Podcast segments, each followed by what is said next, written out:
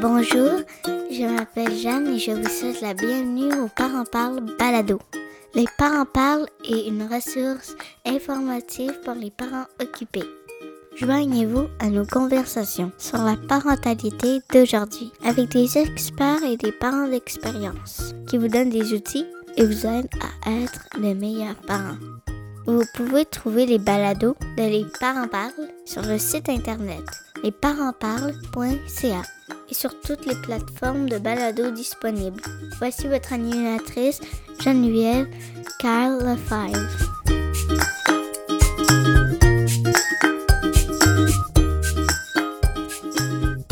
Bonjour et bienvenue à Les Parents Parlent. Les Parents Parlent est une conversation qui aide à supporter les mamans et les papas. Notre mission est d'informer, d'éduquer et de supporter les parents avec des enfants de la petite enfance à l'adolescence.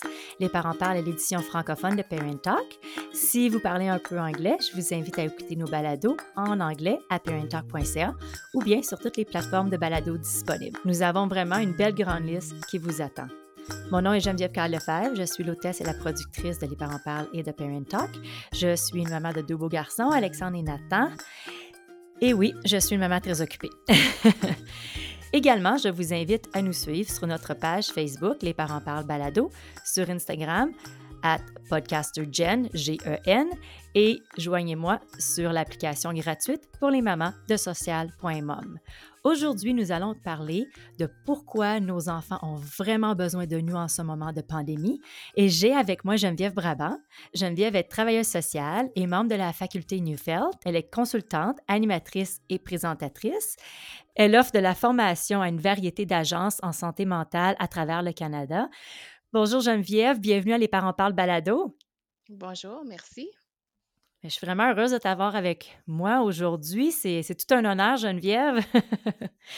Qu'est-ce qui se passe par chez toi dans ce, temps du COVID-19?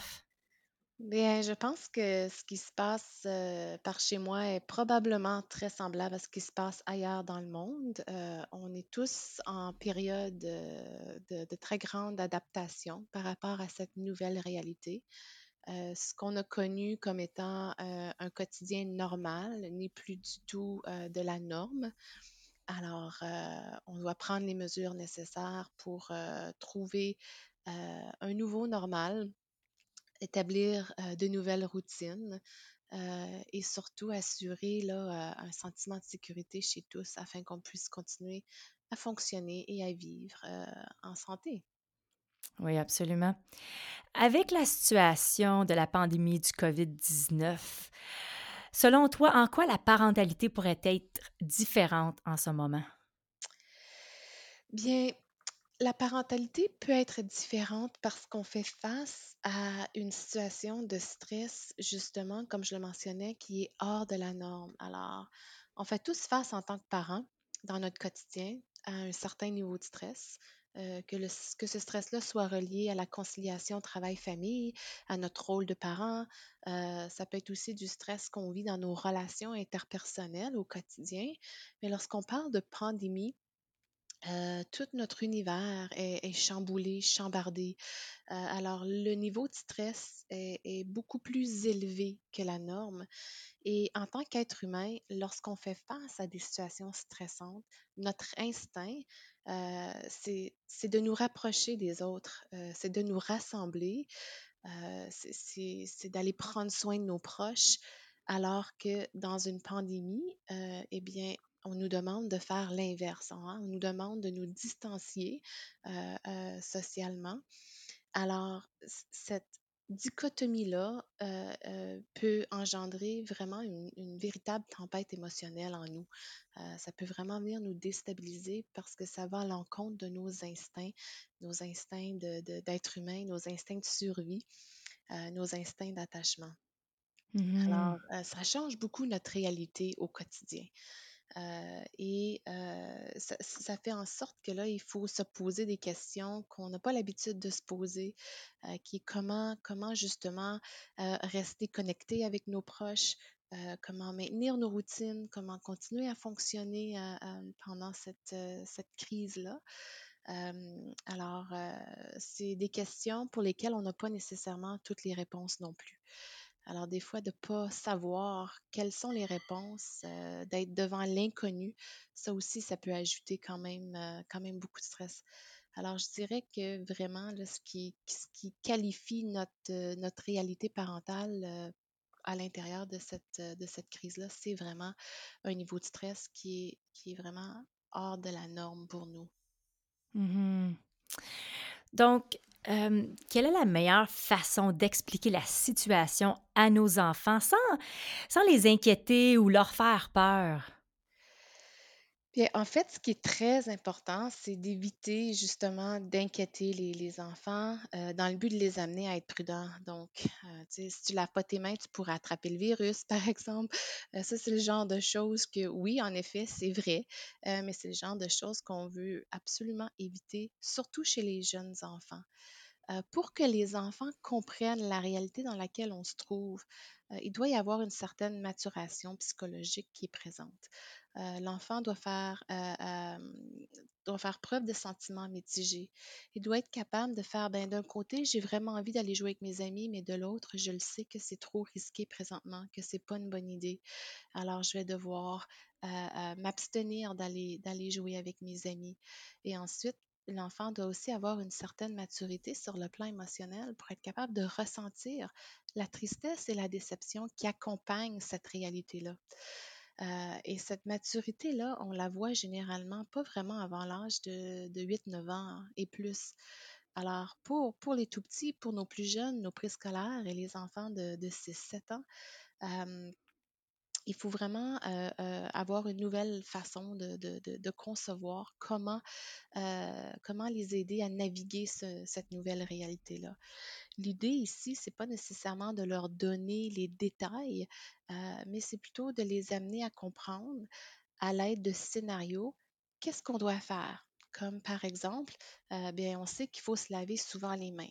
Alors, avec les jeunes enfants ou les enfants qui n'ont pas encore cette maturité-là, bien, on va vouloir utiliser des routines, des rituels, peut-être même le jeu pour les amener à se laver les mains euh, plus fréquemment que d'habitude, par exemple. Euh, leur expliquer que, ben, ou non, on ne peut pas aller jouer au parc aujourd'hui. Euh, le parc est fermé.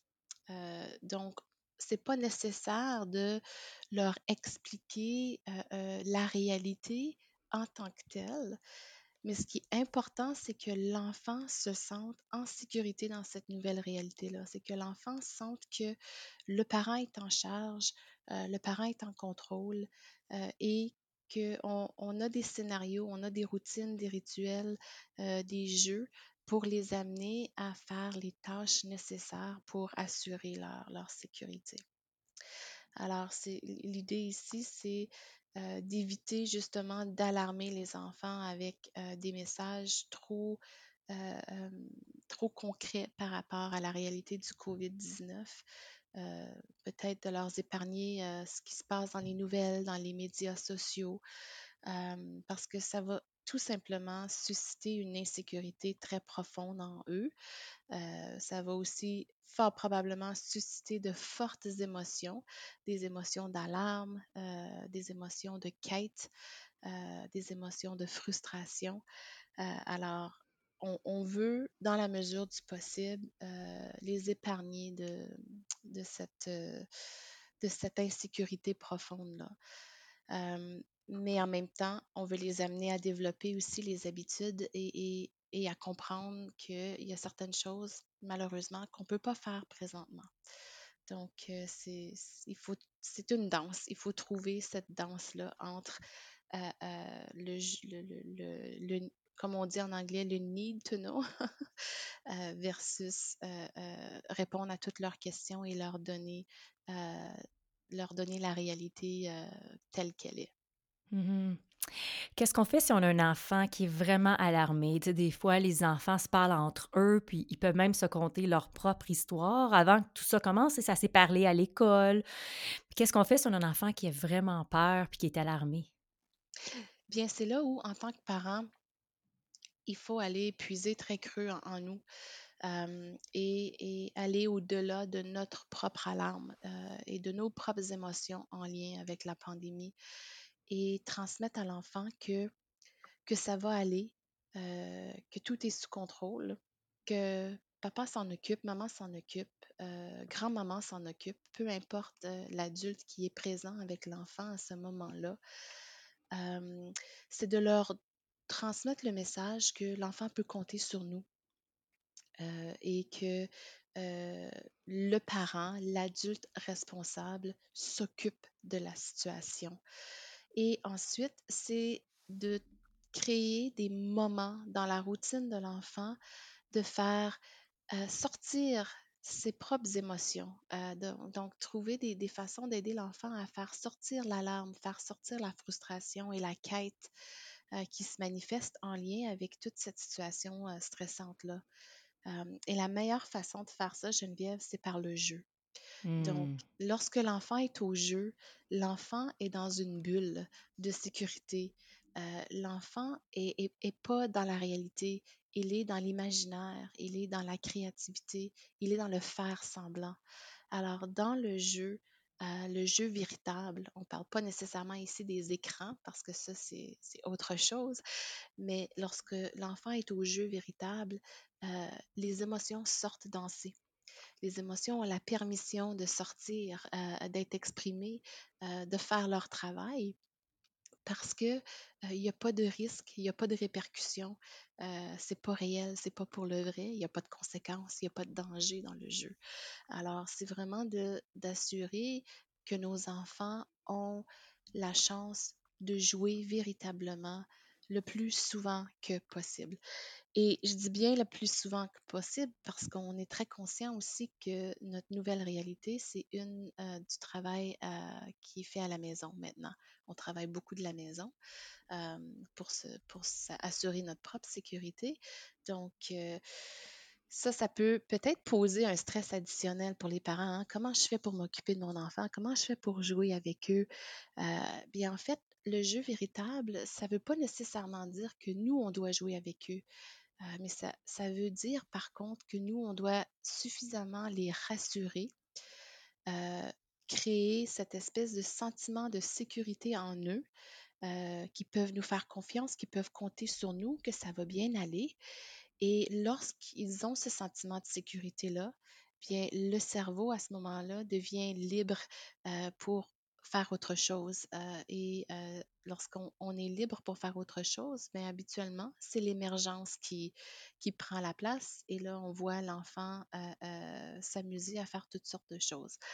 Je te donne un exemple. Moi et mon Mhm. conjoint, présentement, on travaille de la maison. Et tous les deux, on est dans, nos, dans notre travail respectif on est qualifié comme des services essentiels parce qu'on parle de, bon, mon conjoint enseigne au poste secondaire. Moi aussi, je travaille au poste secondaire, mais je gère un service de counseling. Alors, on doit continuer à, à opérer à, l'intérieur de, cette nouvelle réalité-là et on doit le faire de la maison.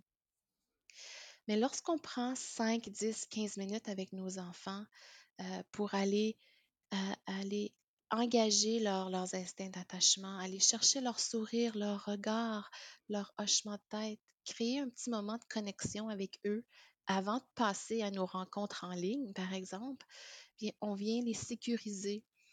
Et ensuite, euh, euh, ils vont avoir tendance à vouloir aller jouer par eux-mêmes. Euh, la semaine dernière, c'est exactement ce qui s'est passé.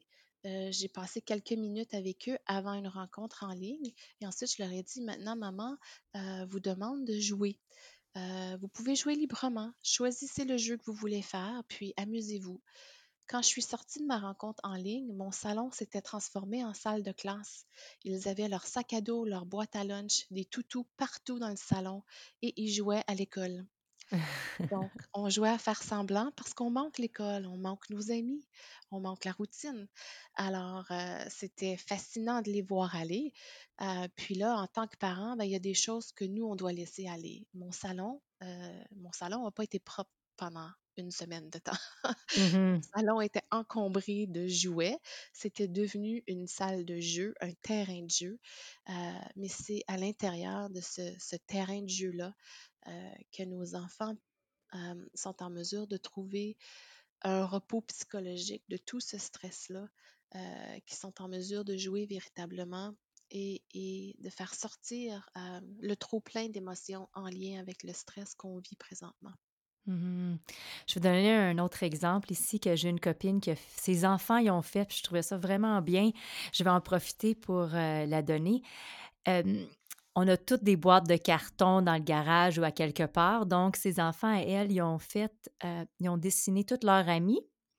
Donc, des têtes, puis des, des, Ils ont fait les hauts de corps, puis là, ils les ont habillés avec leur linge préféré. Puis là, ils ont mis ça dans le salon, comme toi, Geneviève. Mais là, ils ont tous leurs amis dans le salon qui ont dessiné, ils ont fait les cheveux, puis là, ils les ont habillés. Puis justement, elle, m'a envoyé une petite photo de ça. Mon garçon était un d'entre d'entre eux.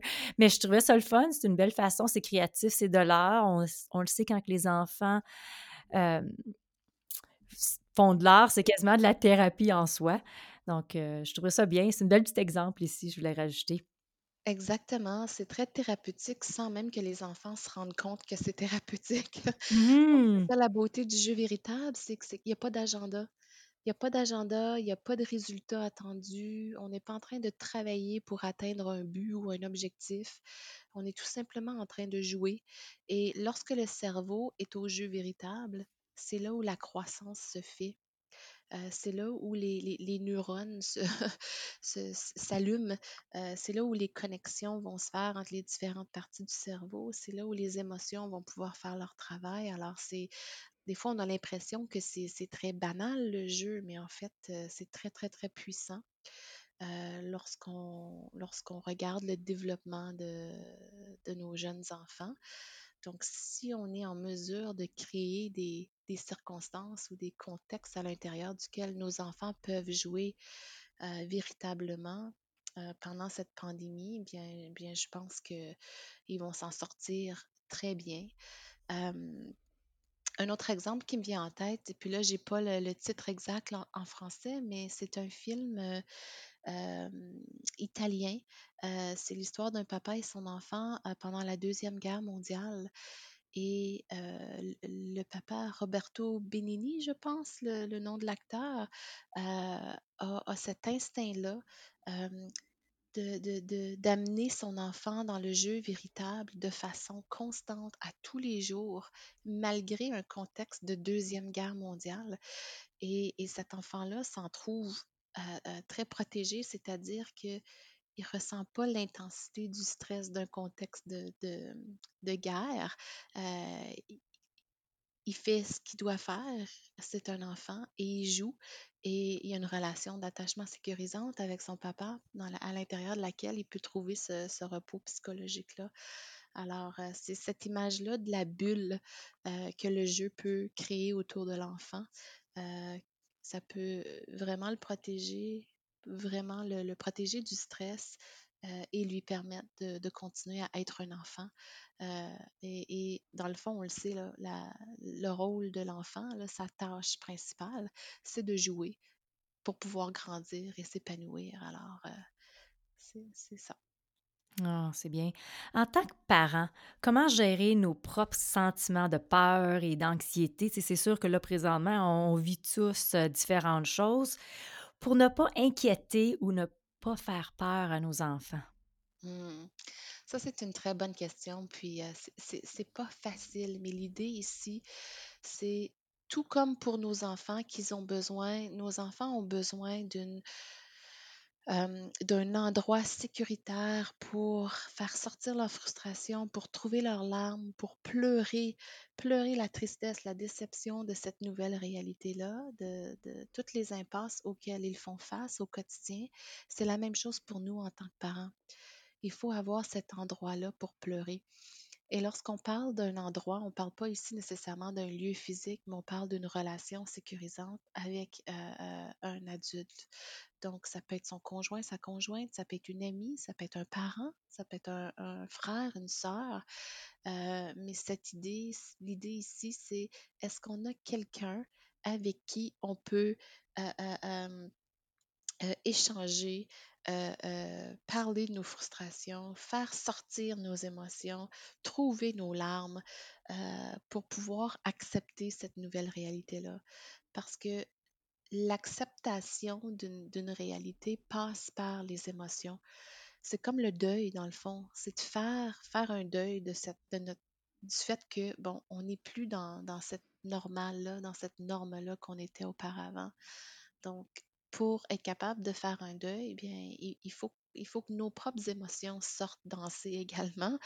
Et euh, comme les émotions, c'est euh, un terrain très vulnérable, ce l'est pour nos enfants et ce l'est pour nous également en tant qu'adultes, bien la seule façon dont nos émotions vont euh, se donner la permission de sortir, de danser, d'être exprimées, euh, c'est à l'intérieur d'une relation euh, significative. Euh, mais pour certains adultes, peut-être que c'est pas possible ça. Peut-être qu'on n'en a pas de relation significative qui, qui est accessible à ce moment-là. Alors moi, ce que je suggère, c'est de trouver un moment, un moment avec soi, où on peut tenter de vivre notre tristesse et notre déception de façon euh, en prenant un pas de recul. Je te donne un exemple. Euh, je suis dans ma voiture, puis je dois aller à l'épicerie, puis bon, euh, je suis stressée, ça me rend anxieuse. je dois aller chercher de la nourriture pour ma famille, mais juste l'idée d'aller en public avec tout ce qui se passe, puis tout ce qu'on entend, ça me stresse. Qu'est-ce que je fais? Je mets de la musique dans ma voiture. Je mets de la musique qui, normalement, va me permettre de connecter avec mes émotions. Euh, il y a certains types de musique pour moi que c'est inévitable. Aussitôt que je l'entends, euh, les larmes montent. Et ça me permet de faire sortir ma tristesse, faire sortir ma déception, euh, sans nécessairement avoir besoin de parler à quelqu'un. Ça peut être aussi de regarder un film, euh, un bon tear jerker, comme on dit. Là. Mhm. Euh, mais l'idée ici, c'est comment moi, en tant qu'adulte, à l'extérieur de ma relation avec mes enfants, parce qu'on ne veut pas leur imposer nos émotions, à l'extérieur de ma relation avec mes enfants, comment moi je peux euh, prendre soin de mes émotions, m'assurer que mes émotions ont aussi la chance d'être exprimées euh, sans répercussion, euh, de pouvoir évacuer mon alarme, ma frustration, ma tristesse, ma déception. Donc ça, c'est très important. Il faut, faut aussi se créer des moments à nous pour ça. Euh, soit, comme je disais, avec, euh, avec une, à l'intérieur d'une relation significative ou lorsqu'on a un moment seul et qu'on est capable de, d'aller, euh, d'aller peser nos, nos petits boutons là, de tristesse et de déception. Mhm. J'aime bien ton, ton petit truc là, avec la musique. Ça peut être un film également, quelque chose qui vient nous chercher. Mhm, Oui, tout à mhm. fait. Quelque chose qui vient nous chercher sans qu'on ait besoin de penser à tout ce qui se passe. Parce que parfois, lorsqu'on pense à ce qui se passe, on est juste pris dans, dans l'alarme puis dans l'anxiété. Euh, mais dès qu'on le fait de façon avec un pas de recul, euh, à travers un médium comme la musique, ça pourrait être les arts aussi, euh, ça Oui. pourrait être le chant, ça pourrait être la danse, ça pourrait être l'exercice, le yoga. Bref, peu importe ce qui fonctionne pour chacun d'entre nous, mais l'idée ici, c'est de trouver une façon euh, de connecter avec nos propres émotions, puis de leur donner la permission de, d'être exprimées, euh, puis de sortir, d'être évacuées. Oui. Mhm, mhm. Tout comme nos enfants, nous, nous autres aussi, on en a besoin. Hein? Là, la question que je vais te poser, Geneviève, c'est quelle est la façon la plus efficace de soutenir nos enfants dans ces temps difficiles? Hmm. Ça aussi, c'est une excellente question. Puis la réponse, elle est très simple. Euh, pas nécessairement facile, toutefois, dans le contexte actuel, mais elle est très simple. C'est dans la relation avec eux. Alors, l'idée ici, c'est de profiter de cette crise, de cette pandémie, de cette euh, période d'isolement social et de reconnecter avec nos tout petits, de prioriser la relation d'attachement, d'avoir des moments dans la journée où on les invite à être avec nous. Donc, on parle ici des, cinq euh, étapes de l'attachement. Euh, il y en a six au total, mais je vais parler des cinq premières. Donc, de créer des moments où on invite nos tout petits, nos enfants à être avec nous. C'est l'attachement par les sens. Euh, les repas, par exemple, avoir nos repas ensemble, leur, leur préparer leur nourriture préférée, les nourrir, euh, les, les, envelopper de, par nos, la proximité physique, par les câlins, euh, les cuddles, comme on dit en anglais, hein, en profiter, là, les snuggles. Euh, donc, on parle de l'attachement par les sens, ici par la similitude, reconnecter avec qu'est-ce qu'on a en commun? C'est quoi nos choses préférées, euh, nos aliments préférés, nos jeux préférés, euh, euh, nos, films préférés, notre musique préférée, et passer du temps à, travailler cette similitude-là avec nos enfants, les choses qu'on a en commun? Et ensuite, vraiment, de par notre langage, notre invitation à exister auprès de nous, d'avoir un langage qui sollicite l'appartenance. J'ai toujours eu des petits mots, moi, avec mes enfants qui allaient, vraiment solliciter ce sentiment d'appartenance-là que dans notre quotidien, puis dans la, routine habituelle, puis dans le, train de la vie, on, finit par les oublier. Et là, c'était un moment pour moi dans les deux dernières semaines de, de me remettre dans, là-dedans et de recommencer à, les interpeller avec ces petits mots-là. Pour ma fille, euh, c'est en anglais, mais euh, je lui dis depuis qu'elle est tout petite, You're my best girl, my best girl in the whole wide world. Et là, j'ai recommencé à lui dire ça plusieurs fois par jour dans nos moments de tendresse, dans nos moments de connexion. Et je vois ses yeux s'illuminer. Elle a 8 ans, 8 ans et Hmm. demi. Euh, mais au lieu de me rouler ses yeux en voulant dire maman, comme tu me disais ça quand j'avais deux ans, tu vois qu'elle elle, elle, elle, elle le reçoit là, comme si c'était euh, euh, du velours qui l'enveloppe. La même chose avec mon plus jeune qui va avoir six ans. Euh, lui, c'est mon petit body. Alors, j'ai recommencé à l'appeler mon petit body d'amour. Puis, à chaque fois que je lui parle, ah, toi, t'es mon petit body d'amour. Donc, d'utiliser un langage qui vient évoquer ce, sentiment d'appartenance-là. Je suis à toi, tu es à moi. Euh, donc, aussi, ça, c'est un, une façon de travailler la relation d'attachement. Euh, ensuite, il y a le sentiment d'importance, hein, leur, dire oui, maman doit travailler, euh, mais euh, c'est important pour moi de passer du temps avec toi. Donc, leur donner aussi une, façon de gérer l'attente. Donc, maman doit faire sa rencontre, mais dans une heure, puis très souvent, mon plus jeune va me dire, OK, maman, dans une heure, je veux que tu me mettes une minuterie. Parce que quand ça va sonner, là, il faut que je sois prête à livrer la marchandise. Mais ils savent que dans une heure, euh, euh, on va passer un moment euh, ensemble, un moment de qualité, même si c'est juste 10 minutes, où euh, l'interaction, où je ne suis pas en train de leur demander de ramasser des jouets ou de faire un devoir ou ou de leur donner des consignes. C'est un 10 minutes où l'interaction, elle est chaleureuse, euh, elle, est, elle est amusante, euh, elle est euh, sécurisante. Donc, ça, c'est une autre chose qu'on peut faire. Et ensuite, le, le, le, sentiment d'amour. On veut vraiment s'assurer que nos enfants comprennent que on est là, ils peuvent compter sur nous, euh, ils peuvent nous donner leur cœur. Euh, et, et ça, je l'ai vu aussi dans les deux dernières semaines, quoique mes enfants, je peux dire, étaient déjà attachés à moi par ce cinquième euh, stade-là de l'attachement qui se développe habituellement à l'entour de l'âge de 5 ans. Alors, euh, ma fille Emma et mon garçon Nathan euh, euh, sont déjà bien attachés à moi par un sentiment d'amour, mais avec tout le stress qu'on vit, c'est pas nécessairement facile de connecter avec eux à ce niveau-là. Alors, j'ai fait un effort dans les deux dernières semaines de connecter avec eux, de m'assurer de leur transmettre à quel point je les aime, à quel point ils sont importants pour moi. Et lorsqu'ils ont un moment de jeu libre et qu'ils font du dessin, par exemple, ben, devine qu'est-ce qu'ils vont dessiner, puis à qui ils donnent leur dessin. Mhm, bien sûr, hein, à maman. Donc, on, on me dessine des cœurs, on me dessine toutes sortes de choses. Donc, euh, l'idée ici, c'est ça, c'est de, de profiter, euh, de, de, de, prendre les citrons qu'on qu'on reçoit présentement, puis d'en faire de la limonade, hein? mais au niveau de l'attachement. Donc, on est pris ensemble. Alors, comment, comment euh, profiter de ce temps-là pour euh, reconnecter, pour leur transmettre cette invitation-là d'exister auprès de nous, qui est une invitation qui doit être inconditionnelle malgré la période de stress qu'on vit.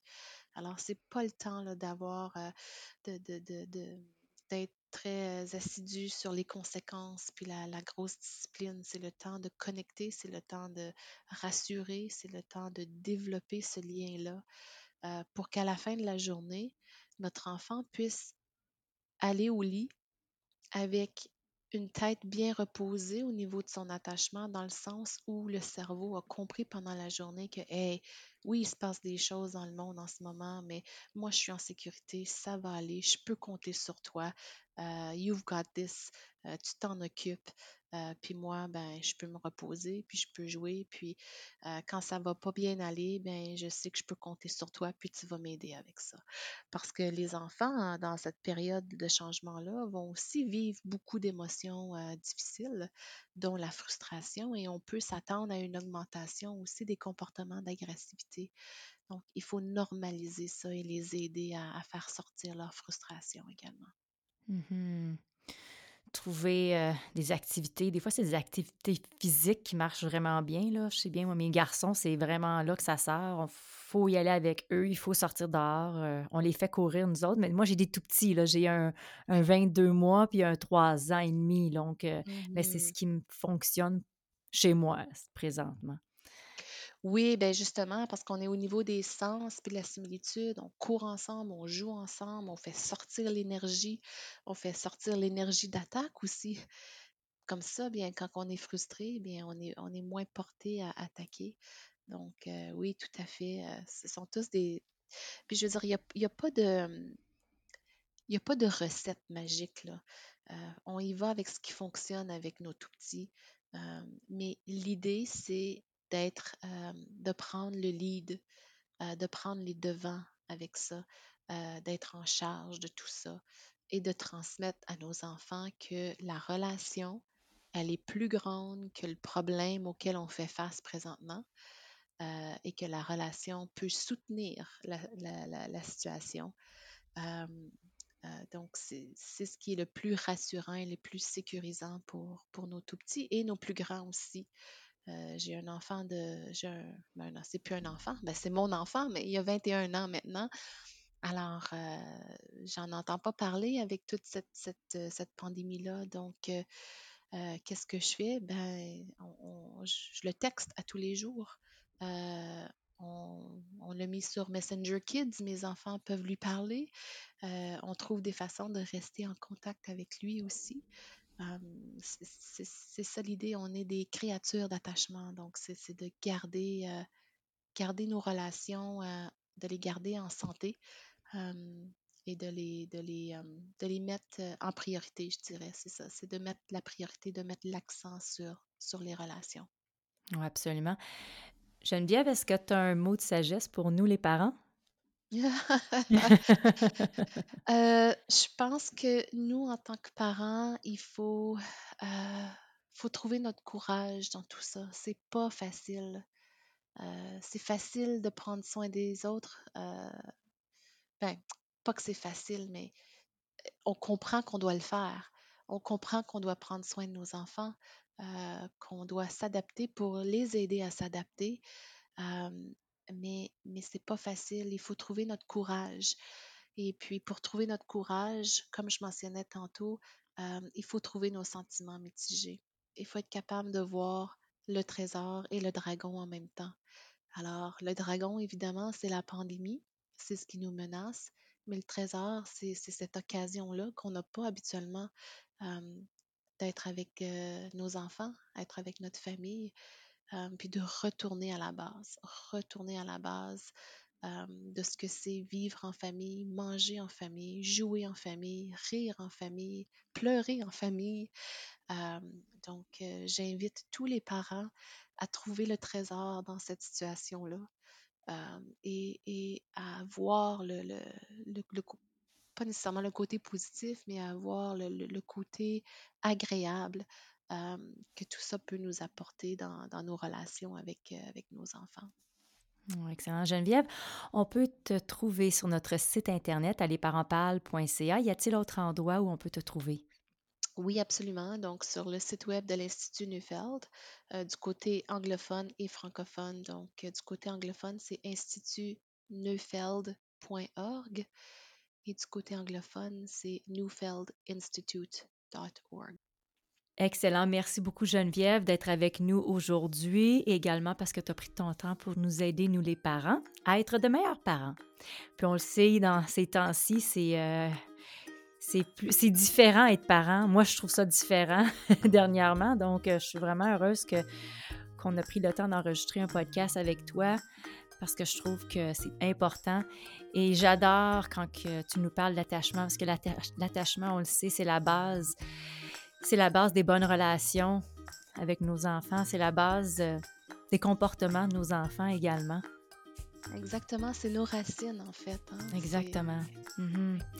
Si vous avez une question ou que vous désirez vous joindre à nous comme invité ou bien comme expert, vous pouvez nous contacter sur notre site internet allezparentsparle.ca. Vous pouvez trouver les balados de Les Parents Parlent et de Parent Talk sur toutes les plateformes de balados disponibles. Également, si vous avez aimé cet épisode et que vous voyez sa valeur pour d'autres parents, je vous invite à partager ce balado qui est offert gratuitement sur tous les réseaux sociaux de votre choix. Vous pouvez également nous suivre sur notre page Facebook, Instagram ou sur l'application gratuite de social.mom. Souvenez-vous, il n'y a rien de mieux que d'être supporté par des parents qui font la même chose que vous. Les parents parlent est une plateforme sans jugement et où on encourage la libre expression. Merci d'être à l'écoute et bonne journée.